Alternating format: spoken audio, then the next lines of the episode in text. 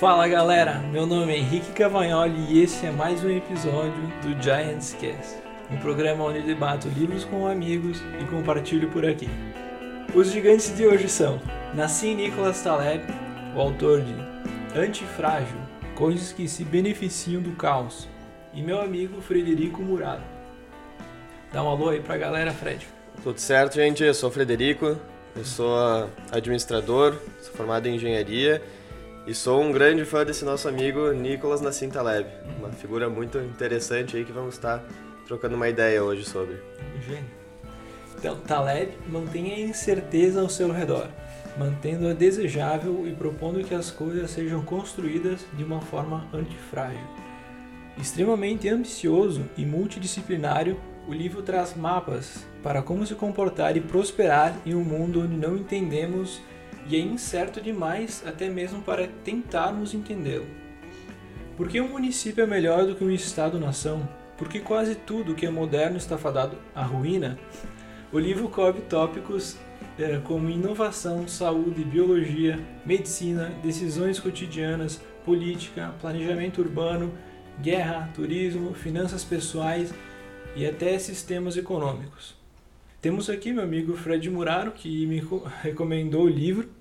Confesso que eu demorei um tanto para ler o livro, né? Poxa, foram meses. Mas eu sempre fui um, um fã do Taleb também, principalmente da minha época de faculdade, que eu conheci o livro Cisne Negro. Eu li, eu lembro que na época eu gostei tanto do livro, me abriu tanto a, o horizonte assim que eu li ele duas vezes e foi meu livro preferido por por anos, né, cara? Esse aí tu, tu já leu esse aí? É, eu acho que boa parte das pessoas que conhecem os livros do, do Taleb vem dessa área mais da, da economia, da área financeira, que justamente é o background, é toda a expertise dele. É, ele vem desse, desse segmento, ele foi trader por muito tempo e muito do que ele é, relaciona, enfim, com a filosofia que ele apresenta nos livros vem do mercado financeiro, né? Esse livro, Cisne Negro, é maravilhoso, é um livro que ele começa a apresentar a teoria dele, né? E foi um livro lançado exatamente em 2008, quando teve a última grande crise aí nos Estados Unidos, né? Falência do Lehman Brothers, enfim. E ele justamente quis é, expor essa questão do, do cisne negro, não só porque nunca foi visto um cisne negro que nós devemos afirmar que não existem, né? Então ele conta sobre justamente essa, essa instabilidade, essa dúvida que existe sempre no contexto geral das coisas e que nós estamos hum, vivendo num mundo cada vez mais especializado, mais especialista, em que as pessoas olham muito tecnicamente para micro segmentos e acabam esquecendo tanto do contexto geral quanto do contexto histórico, de que as coisas são muito cíclicas, as coisas se repetem e elas podem voltar a acontecer, né? Então, basicamente, no, nesse primeiro livro aí do Cisne Negro, que também ambos os livros assim foram leituras muito rápidas, né? não sei como é que foi para ti, Henry, mas para mim, assim, é uma leitura que te absorve. Ela apresenta, apesar de ser uma leitura muito densa, são livros grandes, mas são filosofias muito, muito diferentes, assim, e prendem bastante atenção, né? E nesse Cisne Negro, então, é, quando ele apresenta essa, essa ideia, ele vem trazendo toda uma nova filosofia que, na verdade, já existia. Ele, inclusive, traz é, diversos outros autores, principalmente estoicos, né? Da, uhum. da da, dos tempos antigos mesmo, né? Ele, ele coloca, parafraseia muitas, é, muitas ideias.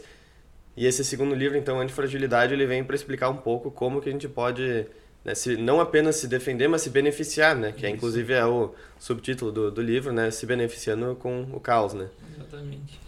Cara, eu concordo contigo. O livro ele é gigantesco, é denso, mas ele é, por outro lado, muito estimulante, né? O que torna a leitura viciante. Tu tá lendo cara, e tu vê as coisas ao teu redor, tu vê definições diferentes, conceitos diferentes, tudo que tu consegue encaixar na realidade. E acho que isso faz o livro bem estimulante também. Tem um porém que muita gente não gosta desse livro por causa do, do autor. Ele escreve de uma forma, deixa eu ver como poderia dizer, é um pouco agressivo, um pouco presunçoso. Mas, cara, eu entendo isso, que ele é dessa forma porque ele é um gênio. E não tem outra como qualquer gênio, tem alguns desbalanços ou não sei o que. O cara é realmente excepcional, as ideias. É, ele, ele realmente é uma pessoa muito diferenciada, ele não tem problema nenhum em expor as ideias dele, expor as pessoas também. Ele, claro, ele nunca cita né, exatamente os nomes e tal, mas ele em todos os livros dele ele cita os exemplos das pessoas que passaram por ele, de quem ele já acompanhou, que fizeram, uh, cometeram erros, uhum. que uh, tentaram, enfim, refutar algumas das ideias dele, atacando até pessoalmente. E ele sempre, assim, ele é polêmico, né? Ele é polêmico. Uma coisa que eu acho bem legal é que, assim, é, nós lemos muitos livros né, ao longo da vida que nos servem, assim, aquele tapa de luva, né? Que se diz. Esse é mais um livro, é soco na cara mesmo, né? é. né? Então a pessoa tem que tem que estar tá preparada para, ok, absorver, né, o que o que lhe convir, mas estar tá preparada para ver ó, uma, uma posição de ideia muito é, muito firme, né? Ele é um cara bem polêmico mesmo, né? E cisne negro, então, é o impacto do altamente improvável nas nossas vidas, de coisas que não são previsíveis de forma alguma e como elas impactam no nosso dia a dia. E antifragilidade é um conceito novo, é a solução para o cisne negro. Então, Fred, como tu entende o que é antifrágil? Porque é uma, uma palavra que ele mesmo cunhou, né? Uhum. Exatamente. Ele até começa escrevendo o livro dizendo que o, a antifragilidade é um termo que ele cunhou, na verdade não é exatamente o, só o oposto da fragilidade. É toda uma forma de como é, se prevenir e, na verdade, se beneficiar disso, né? E foi um, é, é, inclusive um timing muito interessante para esse livro, porque nós estamos passando por um momento muito complicado, né? Desde o ano passado, em que um, como é que se pode dizer, um pequeno evento transformou completamente o mundo inteiro. Então, é exatamente sobre esse, esse tipo de situação que ele comenta. Esse foi um cisne negro. Exato. E a antifragilidade seria a forma de como as pessoas é, superaram ou, enfim, lidaram com, com essa situação toda da, da pandemia. Então, a antifragilidade basicamente é, é um conjunto de filosofias, né, que ele uh, não são necessariamente todas dele, como eu disse, ele, ele busca várias referências, mas ele foi com a experiência dele no mercado financeiro cunhando essa, uh, essa essas ideias de forma que ele relaciona muito com a barra de pesos, aquela barbell. Uhum. Ele fala muito em convexidade, ele fala muito em assimetria. Então, é a junção de todos esses conceitos que vai formando a ideia da antifragilidade, né? Eu não sei o que, que pareceu para ti, Henry, quando estava lendo o livro, mas eu via, conseguia relacionar com muitas coisas na, na vida, assim, do, do nosso dia a dia.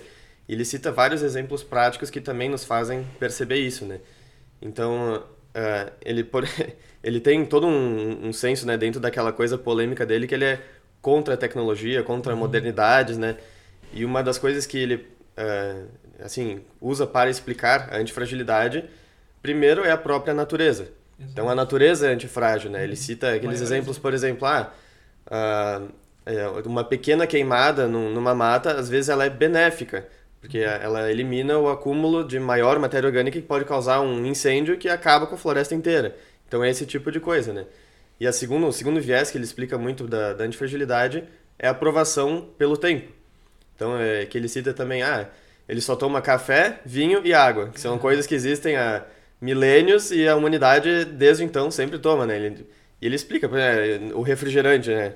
É uma coisa moderna e que não vai existir para sempre, porque ela vai comprovadamente ser algo, enfim, maléfico, né? Sim. E é mais ou menos por aí que ele vai trazendo essa ideia da antifragilidade, né? O que, que te pareceu dessa, Cara, sim, a natureza é o maior exemplo de antifragilidade também, acho. Cara. Imagina, tu vai cortar um galho de uma árvore e nasce três no lugar.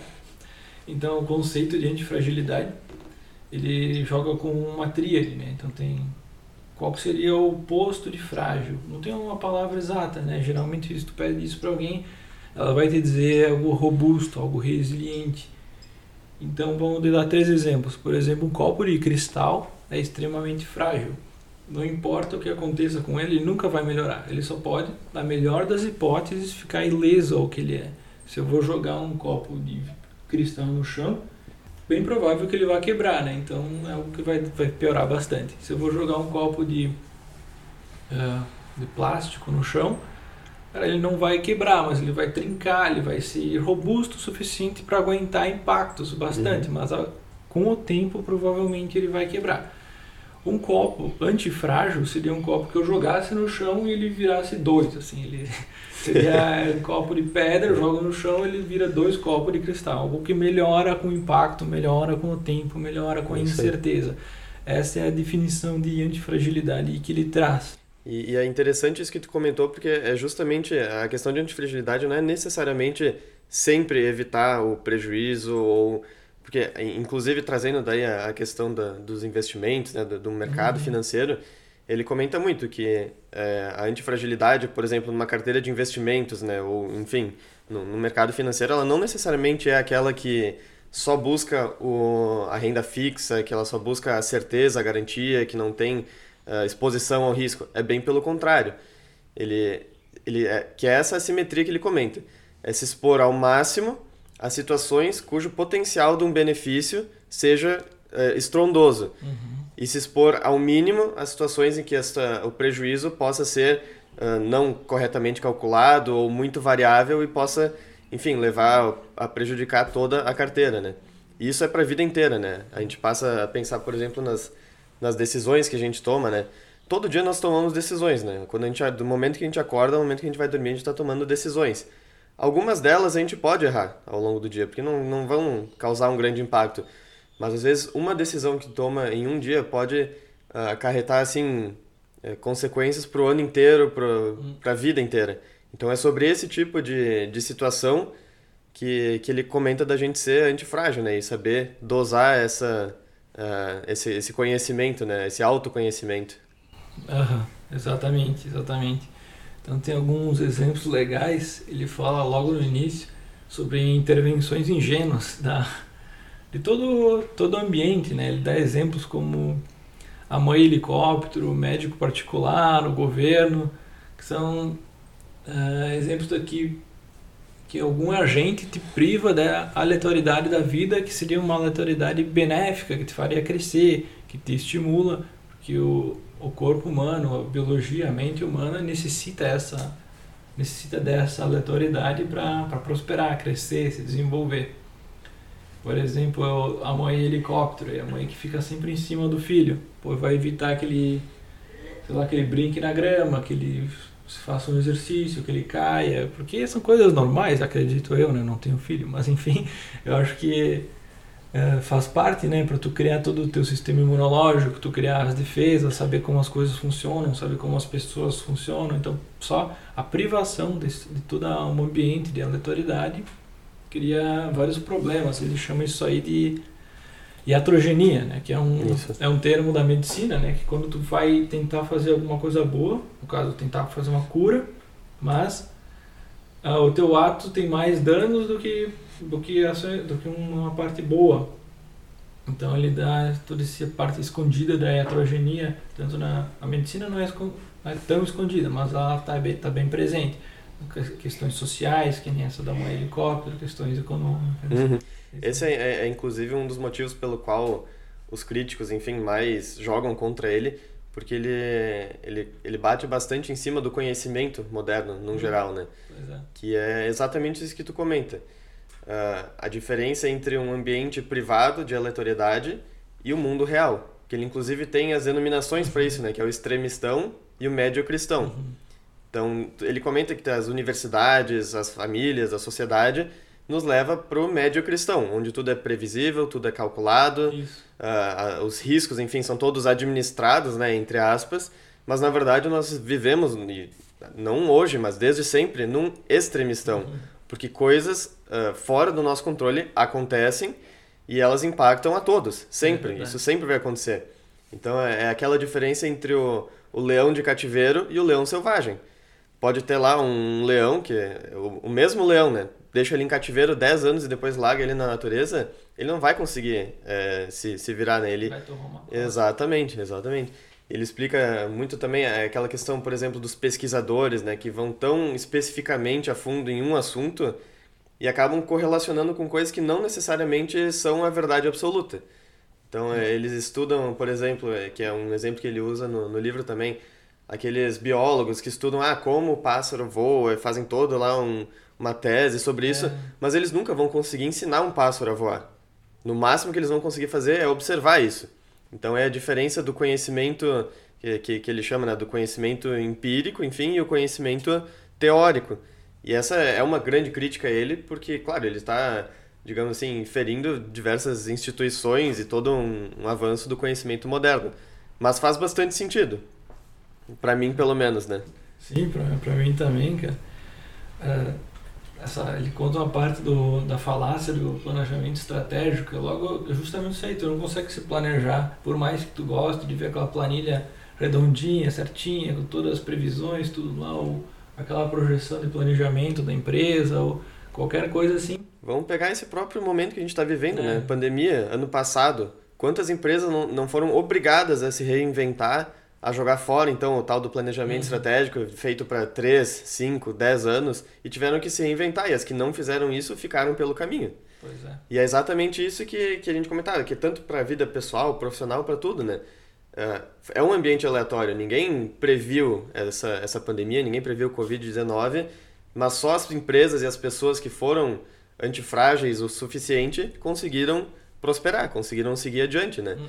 Então a gente viu muitos, é, enfim, muitas pessoas ficando pelo caminho, justamente porque não, não conseguiram desenvolver essa, a, essa, esse conhecimento entre né, o médio cristão e o extremistão. Eu acho Engraçado porque ele usa alguns termos assim no, no livro, né? Ele usa como exemplos também, uh, não só nesse livro, mas nos outros, o Tony Gorducho é, e o Nero Tulip são os personagens fictícios dele. Uhum. E ele relaciona várias histórias, né? De, de comportamento que eles teriam, as decisões que eles fariam. E tudo baseado, enfim, né, nas experiências que ele teve, nas pessoas que ele conheceu.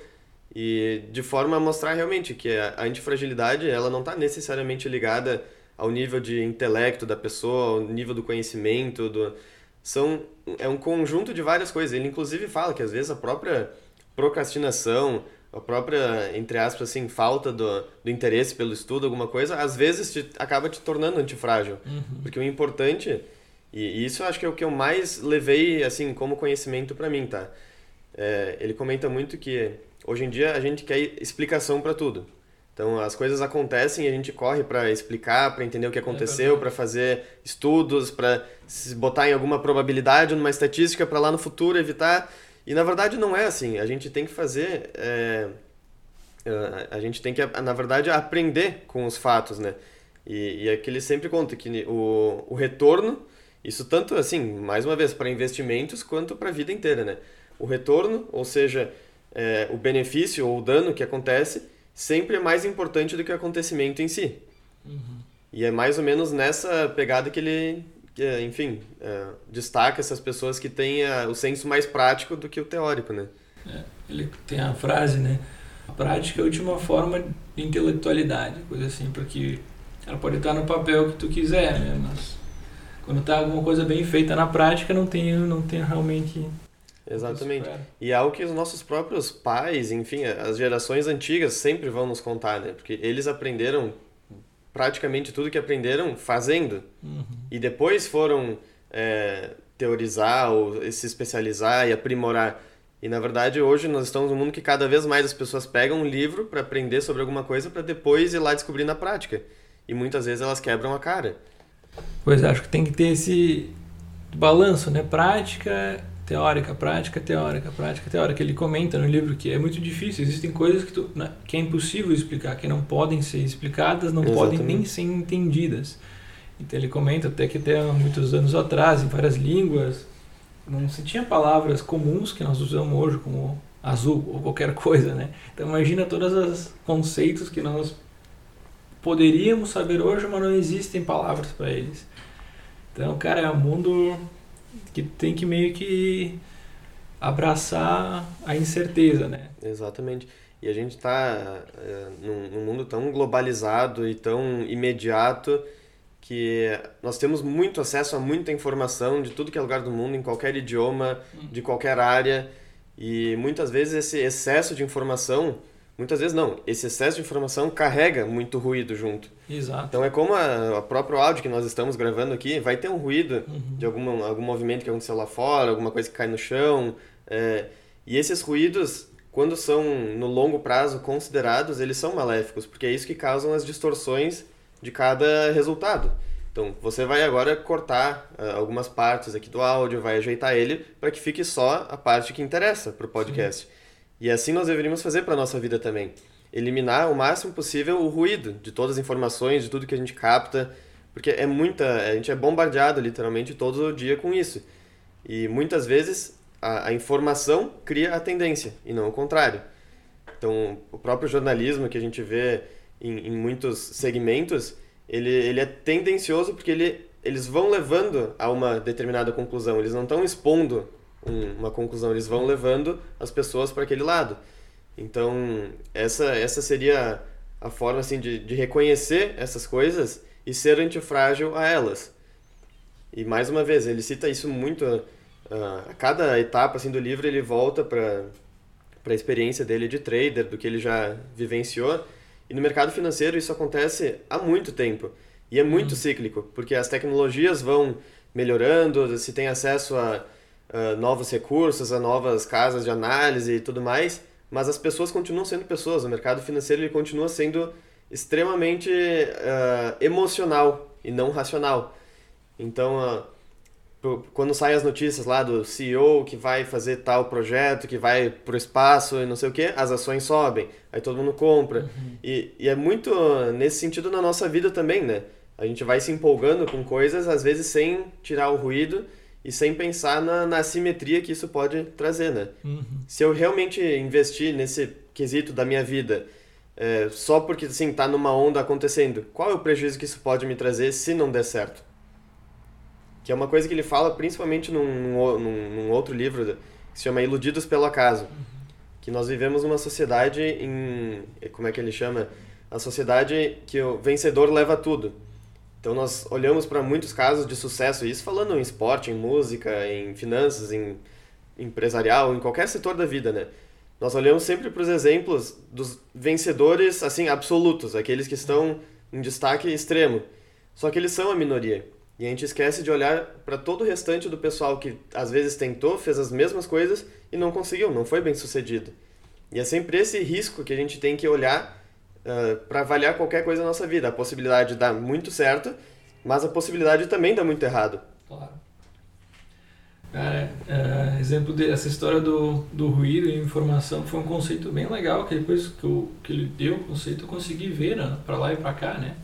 um exemplo bem claro hoje em dia das notícias, das notícias do dia a dia, né? Tu vai assistir Jornal do Almoço, cara, passa todo dia, se tu assistir todo dia, tu vai ver as mesmas notícias, tu vai ver atualizações das notícias sobre Covid, por exemplo, que, são, que é ruído, não é nada informação, é só ruído, isso aí só vai meio que te deixar perturbado, vai te deixar com raiva, vai te... vai passar as emoções que eles querem passar, na verdade.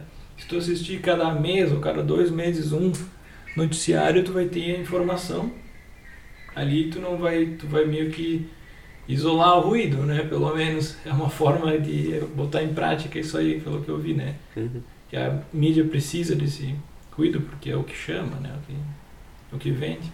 Exatamente, exatamente.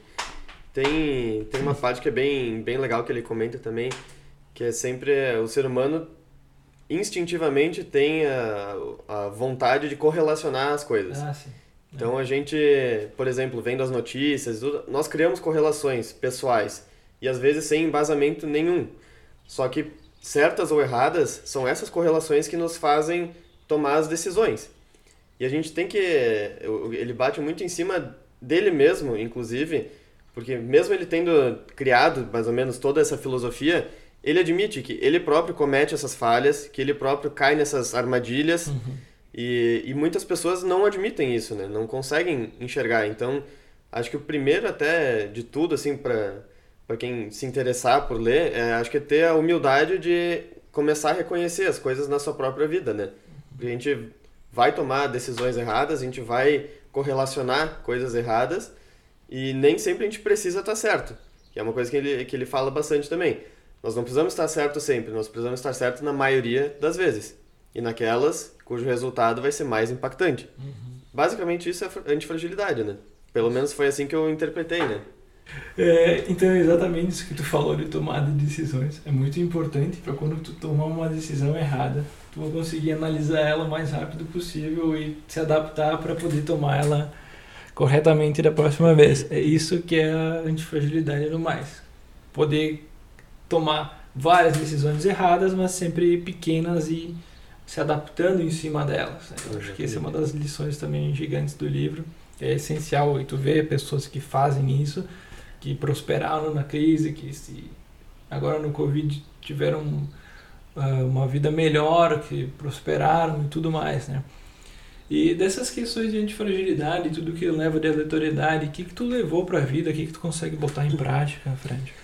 Olha, eu acho que é muito. Primeiro, a gente reconhecer que realmente vivemos num mundo que ele não é regrado, ele não é totalmente previsível. Então, a primeira coisa é a gente entender que nós não vamos entender sobre tudo. Uhum. Isso é fundamental. E a segunda é realmente aprender com as experiências que a gente tem, porque como eu comentei, ele, ele bate muito nessa questão de que as coisas são ciclicamente históricas, elas, elas voltam a acontecer, e muitas vezes a gente não aprende com isso, a gente passa a vida inteira tentando explicar e na verdade não aprende efetivamente sobre aquilo. Exemplos muito práticos, assim, é, no trânsito, nós estamos, é, é um, um, caso que ele cita até, né, do trânsito de Nova York, mas isso serve para o trânsito de Flores da Cunha também. Exato. É, todo dia nós sabemos que existem aqueles horários determinados de pico. E muitas vezes nós saímos com pressa, né, nesse exato horário, e reclamamos do trânsito e nos prejudicamos, porque ou vamos nos atrasar ou alguma coisa, mas na verdade a gente não aprende com isso, que simplesmente saindo talvez 5 minutos, 10 minutos antes, você evitaria todo, uh, todo esse transtorno. E é, ele, ele dá, claro, uh, adaptado para Nova York, ele dá bem as estatísticas, né? Mas é coisa assim, você coloca 5% a mais de carros na rua em Nova York, o trânsito flui. Você coloca 10% a mais de carros na cidade de Nova York, o trânsito continua fluindo. Mas você pode colocar lá 12% e o trânsito pode parar, simplesmente. Então é sobre essa, esse nível de assimetria que a gente tem que assimilar na nossa vida. Às vezes as pequenas mudanças, elas podem trazer um prejuízo enorme, bem como as pequenas coisas podem trazer um benefício enorme. Cabe a gente saber é, enfim, realmente interpretar isso, né? É, isso aí do, do trânsito é muito interessante, porque a cabeça sempre pensa que as formas, com, que as decisões que toma têm uma consequência linear. Ele fala que às vezes são exponenciais, né? Que nem essa do trânsito, vai mudando até que de repente muda demais. Né? É, isso o cérebro às vezes não entende, mas aí tem toda a convexidade cavidade, que ele explica no livro que são muito interessantes, um pouco mais técnicas. Uhum. Ele traz bastante dessa parte técnica da curva de distribuição, uhum. é, ele traz um monte de gráficos e fórmulas, até porque ele tem essa, essa bagagem toda de, de trader e é algo que realmente se utiliza muito, né? Mas ele sempre deixa muito claro que também, assim, como ele mesmo fala, né, não, não precisa necessariamente entender essa parte técnica para saber o conceito. Ele uhum. gosta de, de exemplificar e para quem é, entende um pouquinho, é, ajuda bastante. Mas o principal é, é a antifragilidade. Ele mesmo no livro ele prega isso. Então, por isso que é uma leitura muito boa e muito estimulante, porque ela é 100% verdadeira. Uhum. Ele não não está escrevendo para impressionar, para trazer pessoas para a filosofia dele. Na verdade, ele não está preocupado com nada. Ele escreveu o livro para ele, né? Sim. Todos os livros dele ele escreveu para ele. Então, acho que esse é, é, o, é o que torna ele talvez um, um dos gênios, né? Uma pessoa que expõe uma, uma filosofia toda sem pretensão, né? É para ele mesmo. Outros exemplos de antifragilidade que ele pratica, que ele pratica, né? Que todo mundo pratica. E para academia, por exemplo, tu estressa teu corpo além do que ele aguenta, mas a próxima tu vai lá erguer, sei lá, 50 é, quilos no levantamento terra.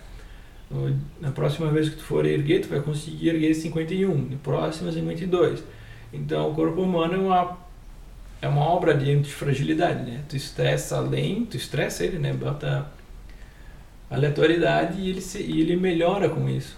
Ele fala do, do efeito Lindy, que é o que tu comentou antes também, né? Que se alguma coisa tem já se um livro tem 10 anos de idade, é bem provável que ele ainda fique no mercado, que as pessoas uhum. continuem a ler o livro por mais 10 anos.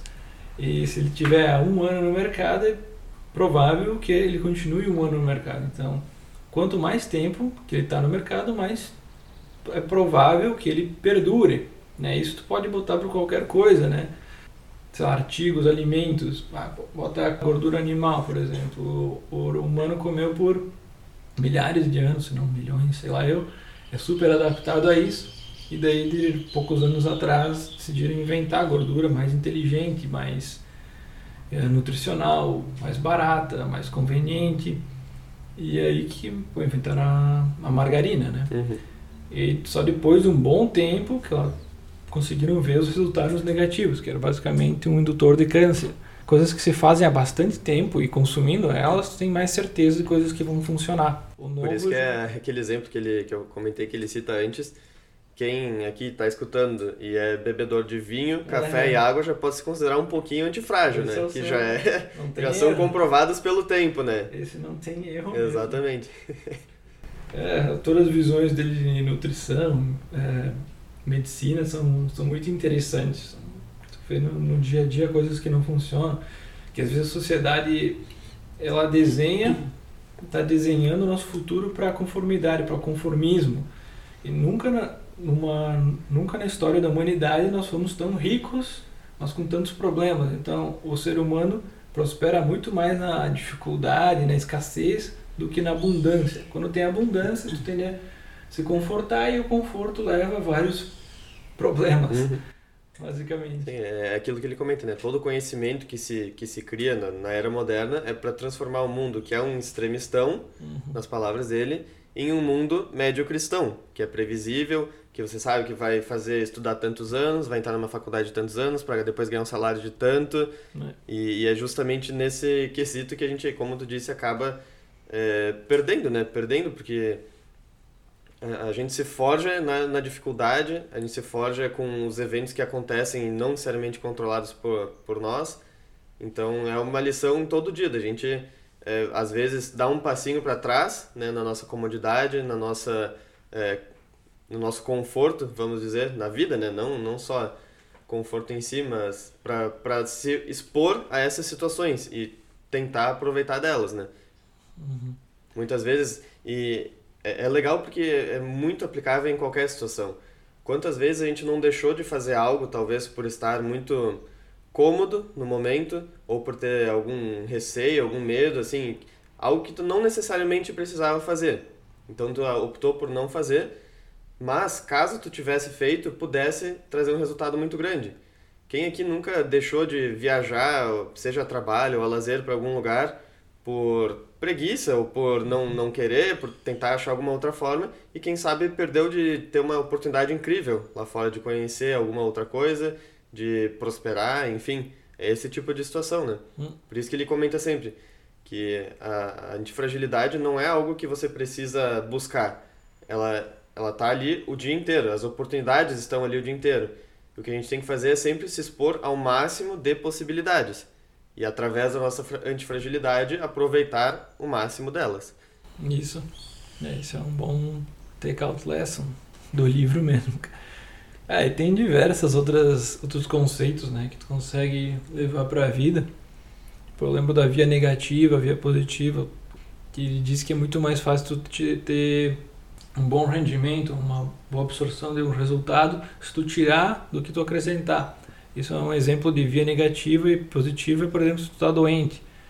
A via positiva é tu tomar um, pegar um remédio, né? Que às vezes, muitas vezes tem efeitos colaterais, consequências secundárias, terciárias, que são desconhecidas, né? Principalmente se, se somados. E a via negativa seria tirar alguma coisa que te faz mal, por exemplo, um excesso de carboidrato, excesso de álcool, sei lá, drogas, não sei enfim, seria, tem um benefício muito maior qualquer coisa na via negativa do que na positiva, porque na negativa geralmente é certo, né? Tu consegue ver melhor o resultado. Mas sobre um outro, que também é um tema de um outro livro dele, não sei se tu leu, do, do Pele em Risco.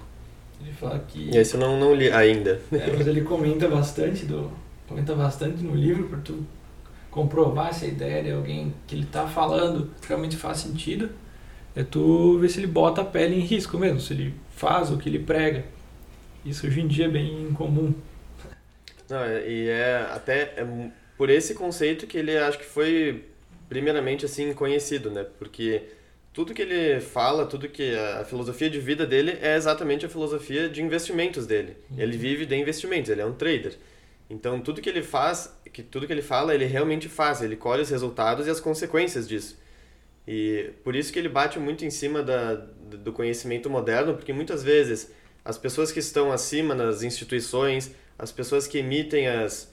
Uh, que, que, ditam assim mais ou menos algumas das regras da nossa sociedade, da nossa economia, elas não estão sendo prejudicadas pelas consequências do que elas falam, do que elas planejam. Uhum. E ele cita diversos exemplos de uh, tanto aquilo que tu falou no, no começo, né, de, de governos, de pessoas que não necessariamente vão ser afetadas por aquilo que uh, estão colocando para o mercado ou para a sociedade.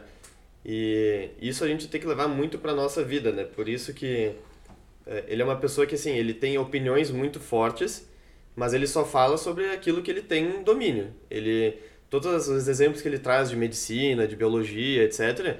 Ele comenta, mas ele nunca se aprofunda, porque ele, ele mesmo admite no livro, ele escreve, eu não sou especialista nisso, não sou eu que vou né, botar minha pele em risco nesse assunto.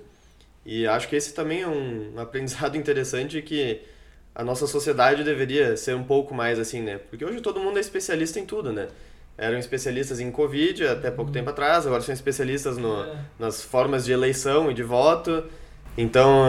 Uh... Um exemplo bem legal que ele, ele dava da Grécia Antiga, que os engenheiros, depois de construir uma ponte, eles tinham que morar embaixo delas por sei lá quanto tempo, né? E se desse errado, eles iam tá, morrer e vai. Eles tinham que ter uma consequência bem grave, né? Hoje em dia, cara, o cara passa, faz umas cagadas gigantes que não tem nada a ver com ele, né? Com a sociedade passa, passa ileso. É bem isso aí, é bem isso aí. Fred, cara, acho que vamos se encaminhando pro, pro final, já foi 45 minutos. Cara. Nossa, a gente e, poderia meu, falar um dia inteiro, né? Porque é muito rico em conteúdo, a filosofia é. dele, né? Os exemplos. É um livro riquíssimo mesmo, cara. É fantástico. Que bom, nós estamos comentando aqui, eu estou relembrando, refrescando as lições aí. É muito valioso, muito valioso essas, essas lições. E Fred, para ti, para quem, e o porquê que tu recomendaria esse livro?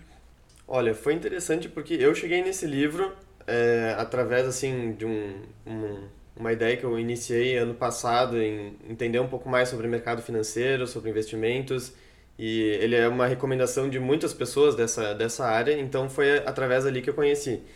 Mas eu diria que é um livro para qualquer pessoa, uh, mesmo sem conhecimento nenhum de, de finanças, do mercado econômico, uh, são lições de vida. Acho que acima de tudo é uma forma diferente de interpretar o nosso mundo e nós só conseguimos agir sobre aquilo que a gente conhece. E ele mostra aqui exatamente uma forma de da gente poder é, ter a nossa vida não necessariamente tão controlada, tão prevista e ainda assim seguir adiante, prosperar uhum. e, e ser, enfim, antifrágil, né? Então acho que é uma leitura, seria uma leitura obrigatória para qualquer pessoa, ainda mais nos tempos que a gente vive, né?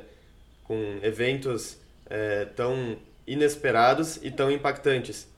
Pois Foi é. até, é até um pouco tenebroso assim a gente ter, ter lido isso no momento em que estava acontecendo, porque parece que ele tinha previsto, né? Uhum. Mas na verdade é exatamente isso. Isso sempre vai acontecer e vai voltar a acontecer. É, talvez não seja uma próxima doença pandêmica, mas daqui a dois, daqui a cinco anos, ou talvez mês que vem aconteça algum evento que vai abalar todo mundo. Exato. Então acho que é uma leitura muito boa assim para qualquer pessoa que tenha uh, ideia de assim não seguir a, o pensamento comum. É, eu acho que se destacar, né, cara? É um livro que se tu botar em prática, com certeza tu vai prosperar com o tempo. Então é isso aí, Fred. Muito obrigado Maravilha. pela conversa, cara. Eu agradeço aí pelo, pelo convite. Uma experiência bem bacana mesmo. Relembrar todo, todo esse livro aqui é muito bom, né?